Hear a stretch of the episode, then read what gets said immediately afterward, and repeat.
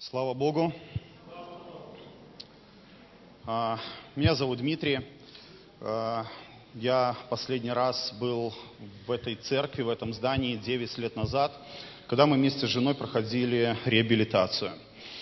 А, Очень приятно видеть внешнее благолепие, и очень хотелось бы, чтобы отображение внешнего всегда было внутренним составляющим каждого верующего человека, который бы расцветал бы день ото дня, чем самым прославлял бы Иисуса. На протяжении девяти лет, а, которые мы с Татьяной верующие люди, Бог производил достаточно много чудес и своей славы в нашей жизни – можно долго и много свидетельствовать о конкретных чудесах, о конкретных событиях и обстоятельствах, которых мог помочь только Он один.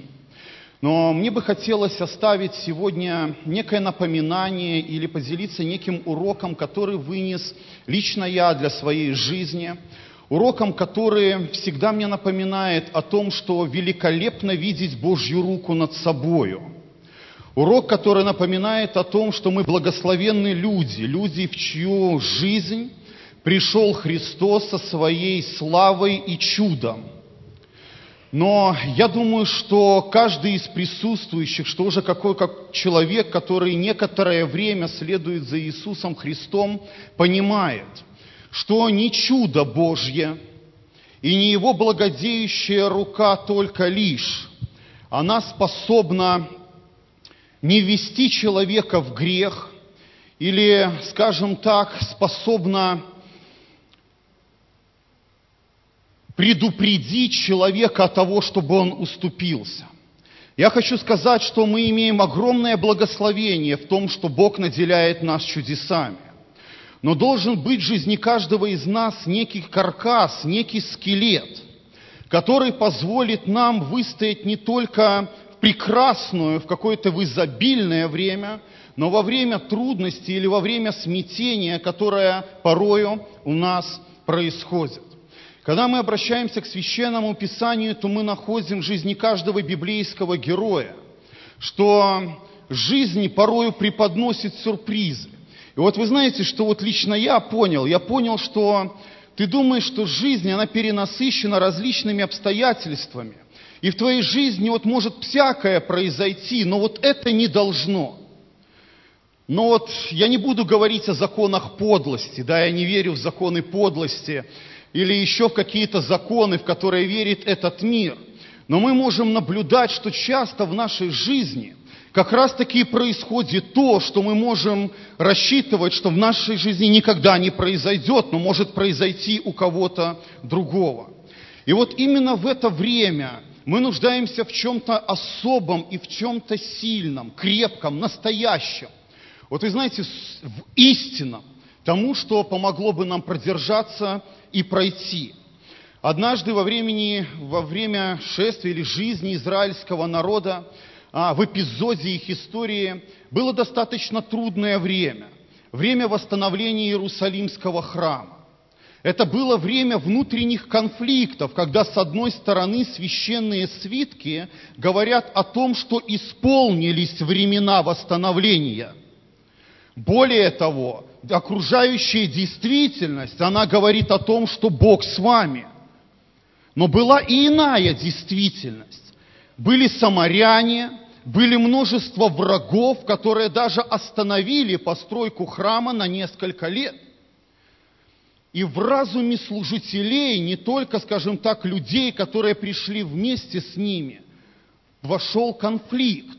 Люди задавали вопросы, и если даже служителя не задавали их вслух, не задавали их громко, то Бог сердцеведец понимал, что они задают вопросы у себя внутри.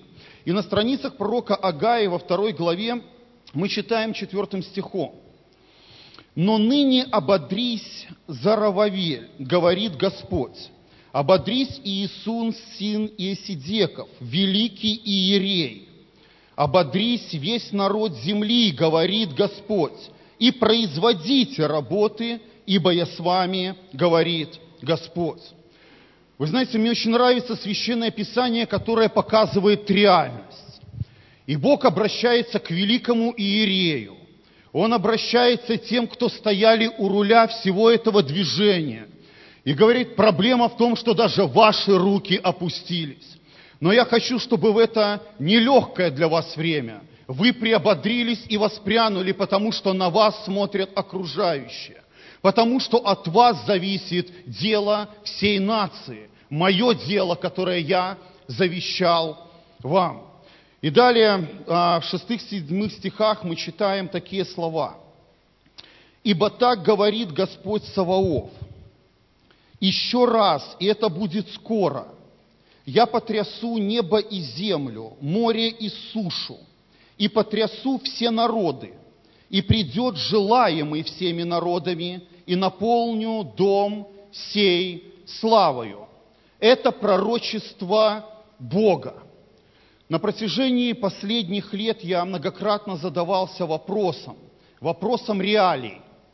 Почему человек, предназначенный к славе Божьей, является вместилищем позора и греха? Почему тот, кто по слову предназначен, предопределен к победе, так часто в своей жизни видит порабощение и потерю? Почему тот, в ком должно сиять славе, на самом деле изнемогает и истаивает? Я верю, что ответ находится вот в этом пророчестве. Я потрясу небо и землю, море и сушу, и потрясу все народы. И придет желаемый всеми народами, и наполню дом сей славою, говорит Господь Саваоф. Друзья, если мы посмотрим на нашу жизнь, можно взглянуть, и, допустим, сегодня уже а, в количестве стольких людей здесь присутствовали люди, в жизни которых пришло потрясение, в жизни которых реально пришло потрясение от греха. И в этот момент человек возжелал. Он возжелал милости, он возжелал Бога, потому что только Бог смог, может помочь проблеме, которой не способен помочь человек. И была явлена слава Господня, и пришло освобождение, и пришла в какой-то миг победа. Но вопрос остается открытым. Почему далее в человеке, который предназначен был храм, быть храмом Духа Святого, в человеке, который предназначен быть вместилищем Духа Божьего, вместо славы видно поражение и нет победы. Я думаю, что вопрос весь в том, когда в нашу жизнь приходит поражение, и Бог является желаемым, в нашу жизнь приходит слава. А далее эта слава может уходить. Почему? Бог-то остался. Христос-то тот же, и Он не изменился. Не изменился. Но так часто Он перестает быть желаемым. Тут речь идет не просто о Боге. И Господь говорит, я приду после потрясения для того, чтобы явить мою славу. Бог говорит, я стану желаемым, и тогда будет явлена моя слава. И как только я перестаю быть желаемым в твоей жизни, как только твое сердце перестает желать меня, великого Бога, так только ты наблюдаешь срам и некую стыдность. И так только ты наблюдаешь под поражение. А все потому, что Бог остался, но желание прошло. Друзья, я верю, что не только наличие Бога и Его чуда, оно является определяющим для славы в нас – но я верю, что именно состояние сердца человека Божия является гарантом успеха и славы, о которой мы с вами говорим. Но каждому из нас порою трудно, и мы устаем. Когда мы смотрим на страницы Священного Писания, мы часто замечаем, вы знаете, таких негативных персонажей. И мы говорим, это люди слабые в вере, они уставали, они опускали руки, они замечали некий позор. Это их сопровождало. Но если посмотреть на всякого библейского героя, если посмотреть на помазаннейшего царя Давида, вот вы знаете, человек, который просто, простите, взрывает мозг своим опытом.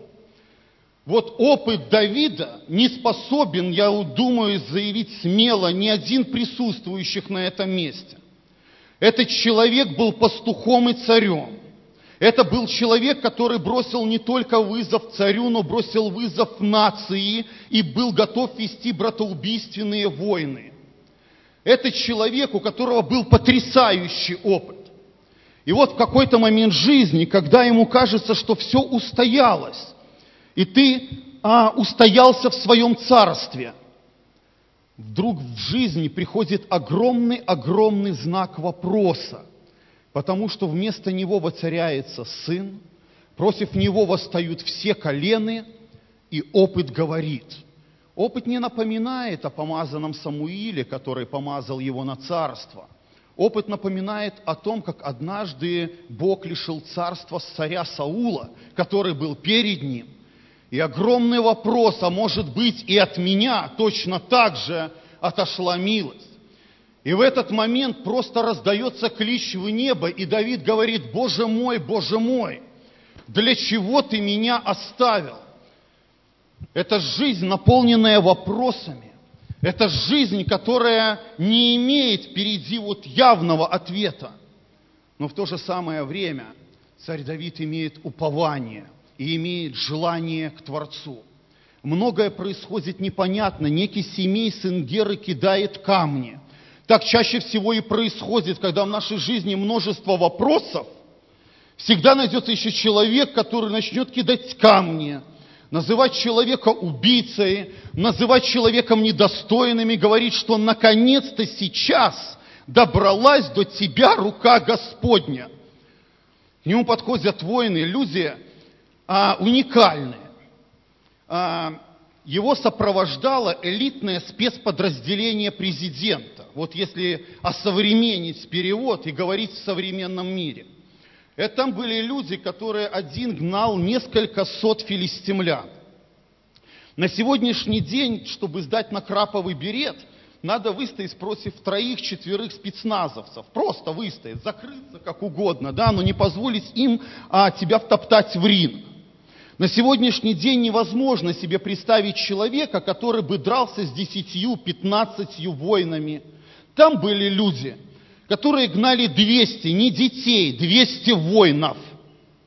Там был человек, который спустился в ров и убил льва. Мы недавно с Татьяной были в зоопарке. И даже нашего чижовского льва в Минске очень трудно убить.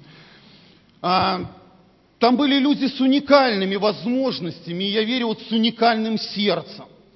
И это в их жизни произвело подвиг. Вы знаете слова Давида – он говорит, у меня ощущение того, что Бог о меня оставил. Ему говорят, что может нам сейчас сорвать голову этого мертвого пса и принести тебе. То есть там вообще речь не идет как о живом человеке. Вот для всех это мертвый пес. Вопрос решается только об одном. Сорвать с него голову или оставить пока что на нем. Давид говорит, не надо. В моей жизни множество вопросов. Но может быть сейчас Господь смотрит на умоление мое, а завтра вознесет голову мою. Сердце человека Божия, который желает, который ориентирован, который ищет.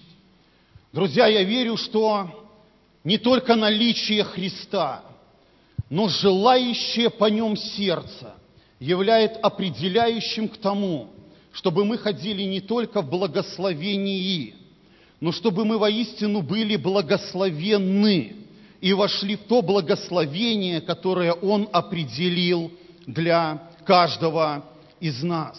И это крайне важно. Это крайне важно. Я хочу сегодня особенно четко прочертить вот эту мысль о влечении. Сердце желаемое, оно влекомо. Сердце, которое желает – его влечет. К сожалению, в современном мире, в суетном мире нас влечет очень многое. Этот мир перенасыщен различными событиями и делами. И эти события и дела настолько погружают нас порою в себя, что ты не находишь, и я порою даже малейшего вопля и малейшего желания вот лично по Христу, для того, чтобы возопить к Нему, стать на колени, порадоваться в Духе Святом. И именно это проблема для нас. Когда-то пророк Иеремия столкнулся с огромными сложностями в своей жизни. Это был молодой человек, призванный на служение. И не просто на служение собирать пожертвования, причем добровольные, когда не надо никого упрашивать. Это был человек, который стоял во дверях храма и обличал священство. Это был человек, который пошел против общества и нес слово от Бога. Ему было очень больно, потому что он поддавался критике. Ему было очень больно, потому что он поддавался постоянным упрекам. Его не понимали, его хотели уничтожить, его хотели сместить. И он решил не делать того, что он делает, потому что противление было слишком велико. Противление действительности, жизни было слишком велико в том избрании, куда его поставил Бог. У него были следующие слова. Ты влек, ты влек меня, Господи, и я был увлечен. Друзья, не просто ты звал, призвал, поставил, насадил, сказал сделать, и я сделал. Он говорит, ты влек меня, Господи. И вот сила этого влечения в моем сердце, сила желания, она была настолько мощной, что я пошел против реалий. Она была настолько мощной, что я преодолел свое нежелание и свой страх. Она была настолько мощной, что я не пошел по своей воле и по своим планам, но я исполнил волю Твою. Ты влек меня Господи, и я был увлечен.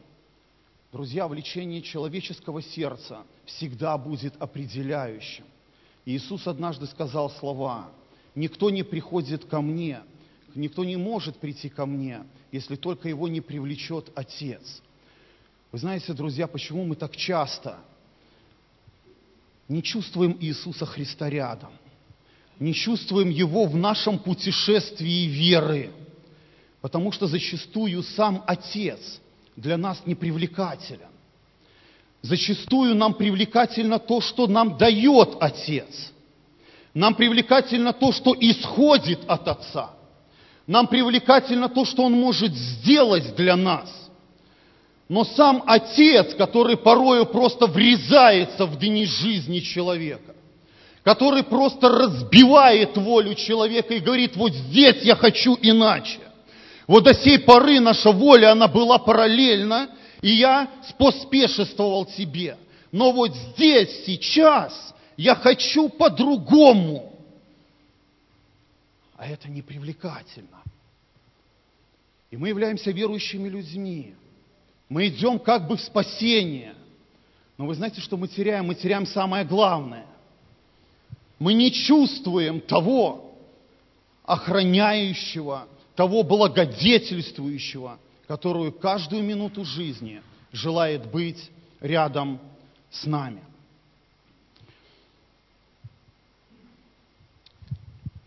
Я много раз рассуждал о церкви. Поверьте, а, вот мы только что говорили о влечении. А, Иаков говорит о том, что многие люди в церкви – они увлекаются даже ветроучениями. А, и это на самом деле проблема, потому что увлечение, оно всегда определяет наш путь. Когда мы говорим о церкви, вот есть такие удобные, приятные ветроучения. А, я помню, к нам на реабилитацию приехал один человек, а, называющий себя а, бывшим служителем полного Евангелия. А его Евангелие было настолько ущербным и обрезанным, я вообще не понимаю, как он представлял себе его полным. А у нас начало, было вечернее общение, и он проповедовал. И говорил такие слова, он говорил, если тебе сегодня плохо, я хочу, чтобы ты говорил, что тебе хорошо, и тебе будет хорошо. А если ты сейчас плачешь, перестань, начни смеяться, и в твою жизнь придет радость. А, наверное, минут 30 он провозглашал в нашем э, здании реабилитационного центра, а, покаюсь, раздражился я. раздражился и сказал, что дам часов 40, если в течение ближайшей недели не нашепчет мне зимнюю резину. Потому что, ну вот просто-напросто, а для меня это было вызывающе. Но есть удобное а, сердцу учение, а есть то, что в нашу жизнь приносит Христос и приносит своей здравостью и своим пониманием. Есть удобные учения, они призывают к безответственности человека. Они призывают к тому, что раз мы во Христе Иисусе, то мы уже прославлены. Ты смотришь на себя так, чтобы служителя тебя не видели, потому что если увидят или узнают то, о чем ты думаешь, то ты больше никогда не посмеешь появиться в церкви. И в голове опять зреет конфликт. Ну как, если я прославлен с ним, то я этой славы это сам по себе не ощущаю. Кстати, у меня как раз с этим человеком и был такой э, разговор. Он говорит, тот, кто в нас, больше Соломона. Об этом сам сказал Иисус. И поэтому каждый из нас, он призван ходить в славе Соломона. Красивые слова. Вот я думаю, каждому человеку, присутствующему здесь, а, хотелось бы ходить в славе Соломона, а, в его устройстве, в его богатстве, в его роскоши, в его мудрости и так далее и тому подобное. Я ему сказал, ты знаешь, а Соломон ведь сам не взялся по себе из ниоткуда, он не появился в ханаанской земле. Сначала был верный слову Авраам, вот который поверил не в Бога, а который поверил Богу. Вот очень важное заявление. Он был верующим человеком не просто потому, что он поверил в Бога, в существование Творца. Он был воистину верующим человеком, потому что поверил Богу. И вот эта вера Богу, она спровоцировала в его жизни удивительное путешествие. Дальше шли многие патриархи при всех неровностях характера, дорожащий обетованием Иаков – был богобоязненный Иосиф, был преданный сердцу и завету Давид, потом появился Соломон. Прекрасно ходить во славе Соломона, но тогда давайте оценим себя. А имею ли я перед этим веру Авраама? Имею ли я перед этим богобоязненное сердце Иосифа? Дорожу ли я так первородством, как дорожил Иаков? Предан ли я не просто культуре, не только культуре христианского мира. Верен ли я Христу и самому завету, как был предан Давид? Вы знаете, я думаю, что такой человек будет воистину наделен мудростью больше Соломоновой. Потому что в нем будет мудрость Христова. Не его собственная, но мудрость Христа. Это человек, который поистине будет определен к Божьей славе. Не само по себе простите, гипотетическое благословение делает человека благословленным, но только жаждущее по Богу сердце. Ветхий Завет, история Иосифа. Священное Писание говорит о том, что Бог благословил дом Патифара ради Иосифа. Вы помните? До Бог благословил весь дом Патифара ради Иосифа. Мы сегодня привыкли к благословениям, потому что мы еще э, церковь, и мы понимаем, что есть защита и благословение от Отца. Но в то время это было индивидуальное благословение, потому что не было излияния Духа Святого такой сфере, в таком масштабе, в какой мы наблюдаем это последние две тысячи лет или читаем об этой истории. И вот тогда Бог протянул свою благоденствующую руку на одну семью. И он благословил весь дом Патифара ради одного человека, ради Иосифа. Как интересно, они все были в благословении Божьем. Они все были благословенны Богом, но Патифар так и остался человеком своих религиозных взглядов. Жена Патифара, которая была женщина, водима своими страстями, ходя в благословении от Бога, все так же продолжала в них пребывать. Люди были благословенны, но само по себе благословение без сердца человека не произвело ничего в этих людях. На сегодняшний день мы благословенны, друзья мои, мы благословенны ради Иисуса Христа. У нас другая формулировка – во имя Иисуса Христа.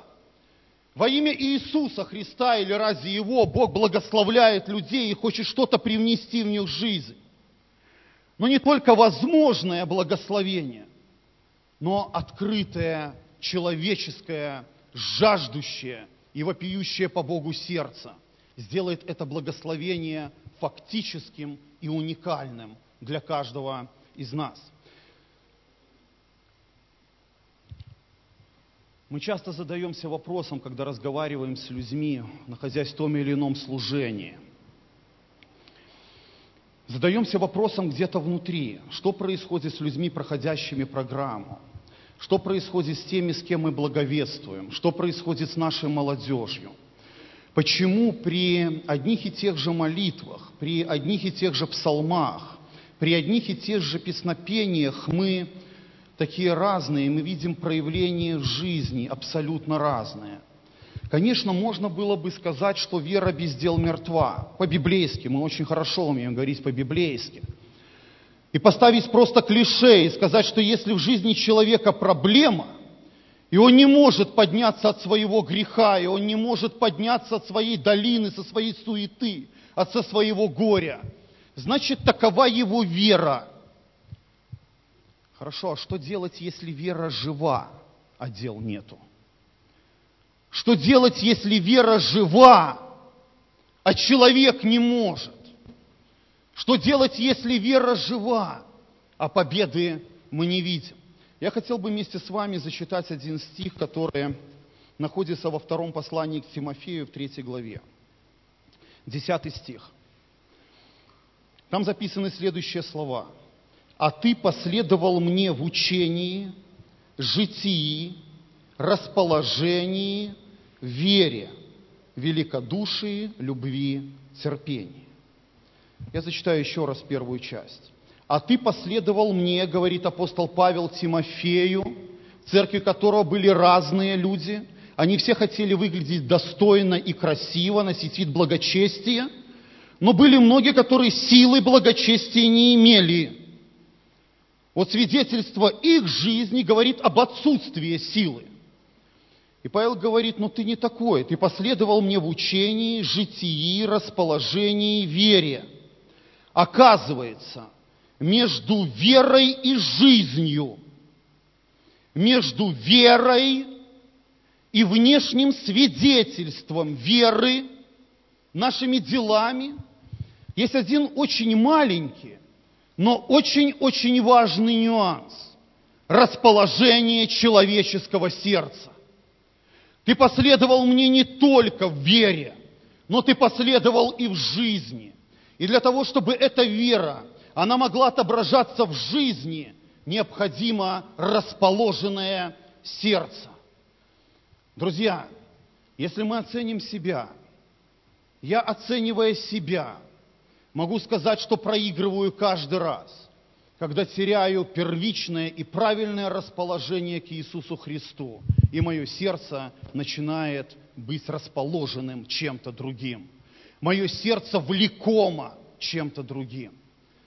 Поверьте, результат нашей жизни всецело зависит от увлечения человеческого сердца. На сто процентов всецело. Если хотите, в человеке происходит война, конфликт увлечений. И что больше тебя увлечет, увлечет Отец Небесный или увлечет нечто иное, нечто свое, и порою нечто пагубное, то и произойдет, и, кстати, то и привнесет в нашу жизнь. Иаков говорил слова, что каждый увлекается, искушается, а как искушается? Увлекаясь и обольщаясь собственной похотью. Вот вы знаете, друзья, для меня лично здесь есть два ключевых слова. Каждый и собственный. Каждый человек Каждый, независимо от ранга, от статуса, от возраста, от цвета волос или кожи, независимо ни от чего, он увлекается собственной похотью. Она у всех разная. И то, что прельщает одного, не прельстит второго. Но вопрос все равно остается открытым. У каждого человека есть собственное влечение. И если это влечение будет не по Богу или не по жизни, оно уничтожит того, кто предназначен к жизни вечной, кто предназначен к победе, кто предназначен к успеху от Христа мы можем засчитать одно место Священного Писания, которое написано во второй книге Паралипоменон, 12 глава, 14 стих. Речь идет о царе израильском Равааме.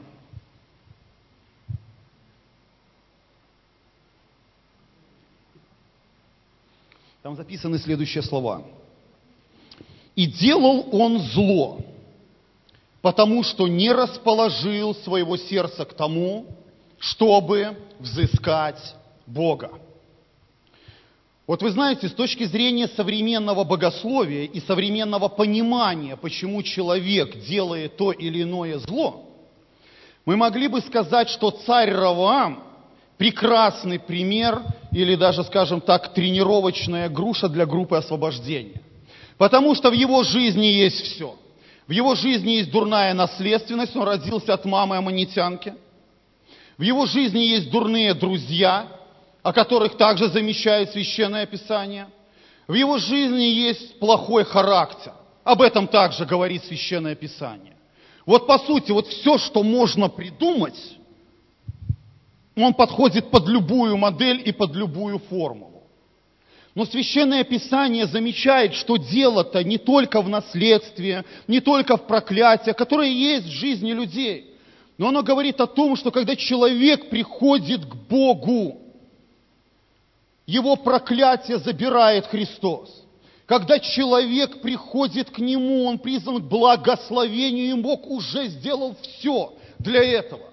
И потому, если он делает зло, не надо это списывать только лишь на силу прошлой жизни. Не надо это списывать на формирование. Не надо это списывать на проклятие кого-то еще. Если человек Христов и наблюдает в своей жизни злое, это происходит потому, что он не расположил своего сердца взыскать Бога. И это очень важно. С одной стороны, мы сейчас могли заметить, как неправильно ты провел какую-то параллель с нечестивым Раваамом, современной церковью. А это не параллель, это образ для каждого из нас. Потому что Раваам по природе своей, по сути своей, это был человек, который благодаря крови мамы, аммонитянки, не мог войти в общество Господня до десятого поколения. Образно никогда. До десятого поколения. В любом бы случае, даже если бы одиннадцатое поколение вошло, Раваам бы уже не мог бы этого видеть. Он не мог стать даже частью общества Господня. Но из-за того, что законы правоприемства, законы царской крови, законы наследия, они преобладали над законами повседневной жизни израильского народа. Тот, кто никогда не мог стать частью, стал его царем и главою.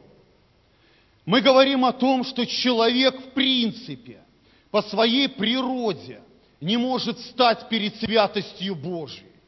Нет ни одного человека, который бы дерзновенно сказал бы, я достоин и я могу.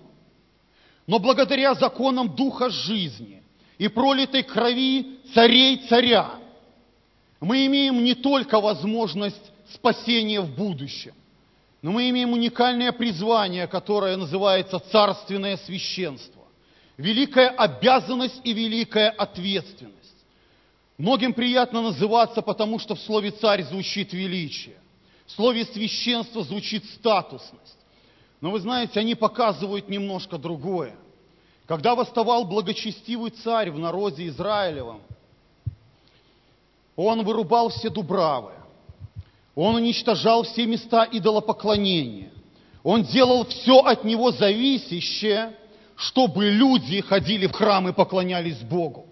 Он понимал, что стать царем – это не просто пересчитывать гроши в казне. Стать царем – это великая ответственность за тех, кто тебе верен. И священство – это не только статус, но это сила ходатайства, это сила убеждения, это сила того, что ты способен сделать для другого. И это показывает то, что действительно порою нам так часто не хватает. И делал он зло не потому, что есть привычка. Привычки есть, но Бог силен разрушить и это. Действительно есть проблемы, но Бог силен и с ними справиться. Он делал зло, потому что не расположил сердце. И был другой библейский персонаж. Речь идет о Ездре. И Писание говорит, что благодеющая рука Бога его была над ним. Почему? Потому что он был избранный для того, чтобы восстановить храм. Благодеющая рука Бога его была над ним, потому что Ездра расположил сердце свое к тому, чтобы изучать закон Господень, исполнять его и учить в Израиле закону и правде. Дорогой друг, может быть, ты сегодня счастлив, может быть, твоя жизнь действительно наполнена какими-то чрезвычайными радостными событиями. Поблагодари за это Бога и воздай Ему славу. Но пускай эти события не увлекут тебя за собою, но всегда сердце будет влекомо одним Христом и принадлежать Ему на основании Его Слова. Но если вдруг тебе плохо, и действительно есть множество вопросов, и вы знаете, что самое главное, осознание собственной неспособности победить эти вопросы, осознание собственной неспособности справиться с той или иной проблемой, осознание своей неспособности дойти до конца. Не фокусируйся на своих способностях, не фокусируйся на упражнениях или на какой-то только схеме. Сфокусируйся на том, чтобы возвать к Нему – Сфокусируйся на том, чтобы расположить сердце не только к Ханаану, не только к меду и молоку. Сфокусируйся на том одном, кто ведет тебя в Ханаан и кто даст тебе этот мед и это молоко. Это всегда проблемно. По-настоящему это истинная война, происходящая в человеческом сердце. Мне нравится, когда Бог называет своих людей героями – героями веры. Вот посмотреть взглядом человеческим, вот человеческим взглядом, то задаешься вопросом, а кто из них герой? Да, там были люди, которые действовали в обильном помазании и силе. Но большинство были не такие. Большинство изнемогали. Большинство боялись. Большинство чувствовали какой-то страх, неспособность, находились в заточении вот своей парадигмы, коридора своих способностей и возможностей. Бог говорит, я выведу из Египта воинство мое. Воинство твое – это деморализованное, несбитое племя ремесленников это рабы в пятнадцатом поколении, если за поколение считать даже максимум 25 лет. Рабы не просто здесь. Рабы вот здесь. Раб по сути, раб по крови, раб, который не может даже мечтать о том, чтобы бросить кому-то вызов и выйти. Бог говорит, это мое воинство, потому что я его вождь, и я иду перед ним. Речь не в том, кто они. Речь в том, кто я.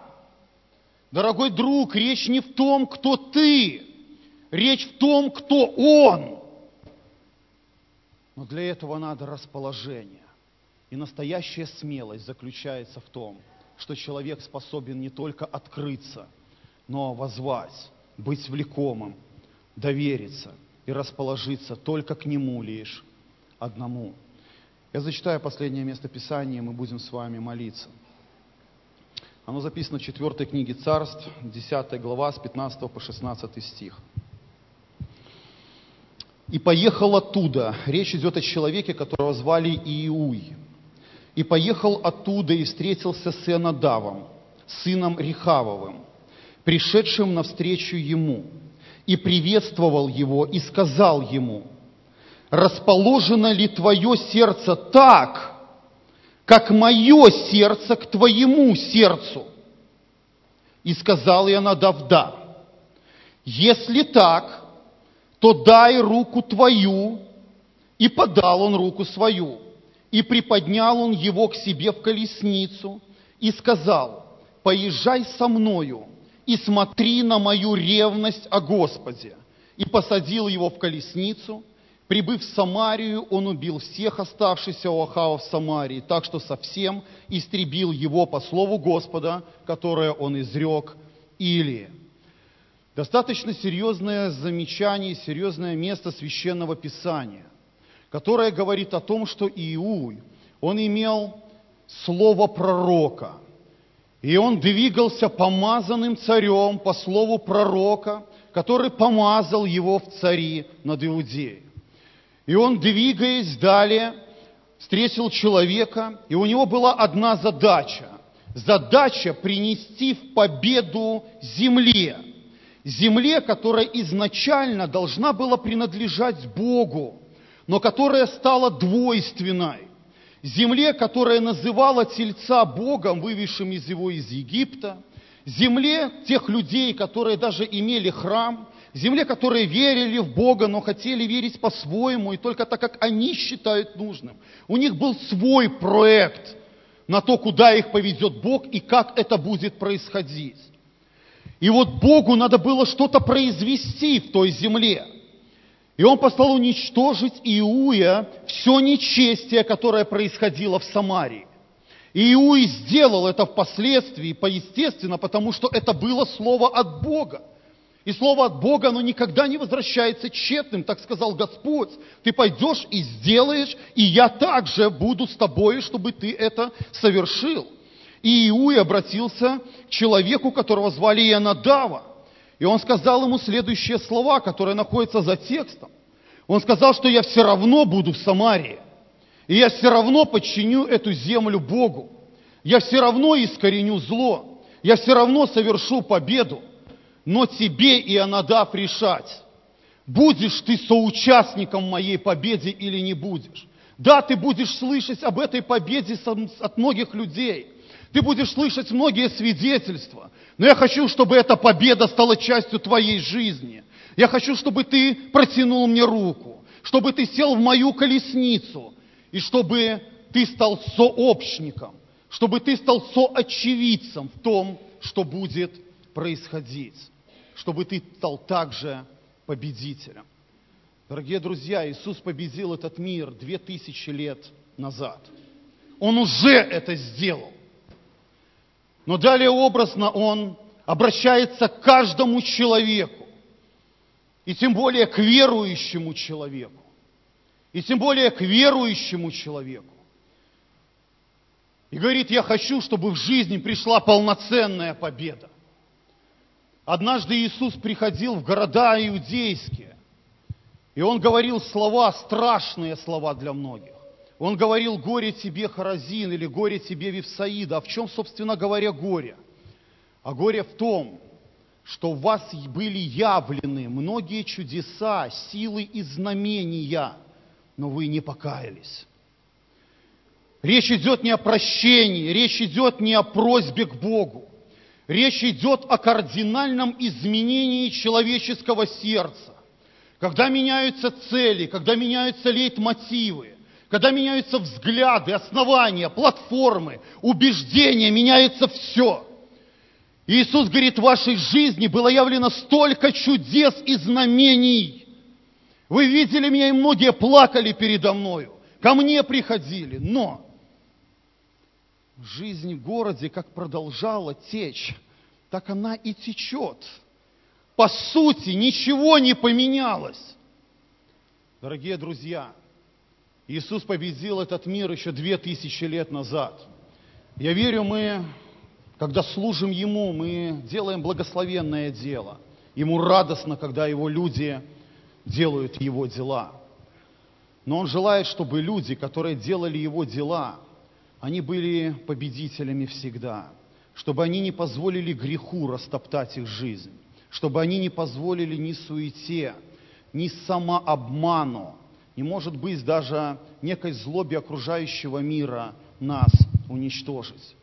И для этого он говорит, если твое сердце, это возможно только при одном условии, только при одном условии, если твое сердце точно так же расположено, как мое сердце, тогда я протягиваю эту распятую руку и хочу, чтобы ты взялся за нее, но не просто, чтобы поддержаться во время собрания, не только, чтобы пережить определенное обновление, не только для того, чтобы произвести какой-то душевный срыв. Я хочу, чтобы ты присутствовал отныне в моей колеснице, и моя победа была то, что принадлежало лично тебе. Дорогие друзья, мы будем сейчас молиться.